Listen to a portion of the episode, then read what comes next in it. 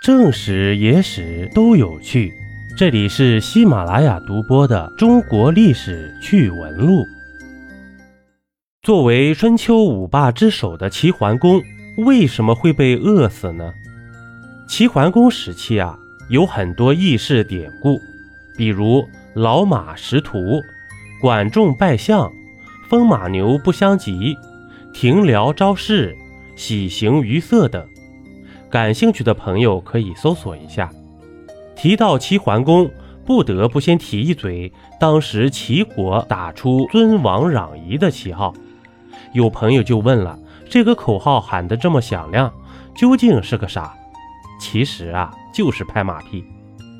在周朝时啊，周天子越混越怂，诸侯们呢都看不起他，各种闹事儿啊。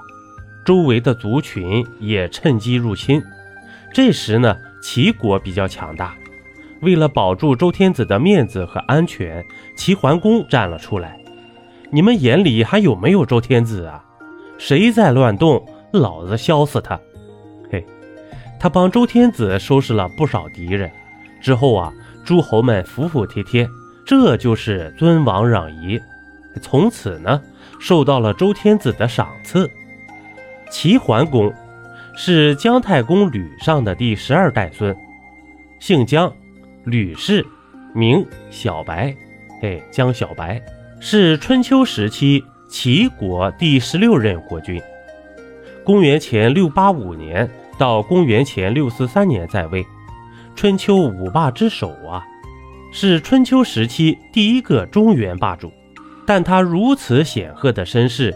最终却是被活活饿死的，这是怎么回事呢？原来啊，齐桓公早年英雄啊，与管仲一起将齐国治理得井井有条，但到了晚年却逐渐昏庸，开始宠信小人佞臣。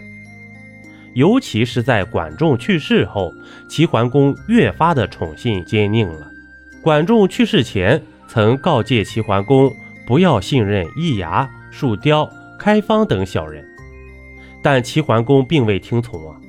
管仲死后呢，他继续让这三个小人在宫中主掌大权。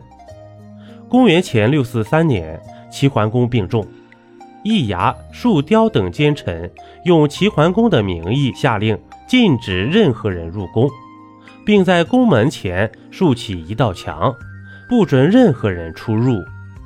病重的齐桓公躺在床上，连喝口水都没有人伺候啊！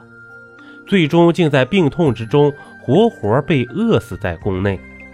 而此时，齐桓公的五个儿子则忙于争夺王位，无人理会齐桓公，以至于齐桓公的尸体在宫中放置了六十七天，而没有人收敛。最终还是新君登位以后才将他下葬的。一代霸主最终却落得个这样的下场，可悲可叹呢。一杯故事，一口酒，这里是历史绞肉机，我是金刚经。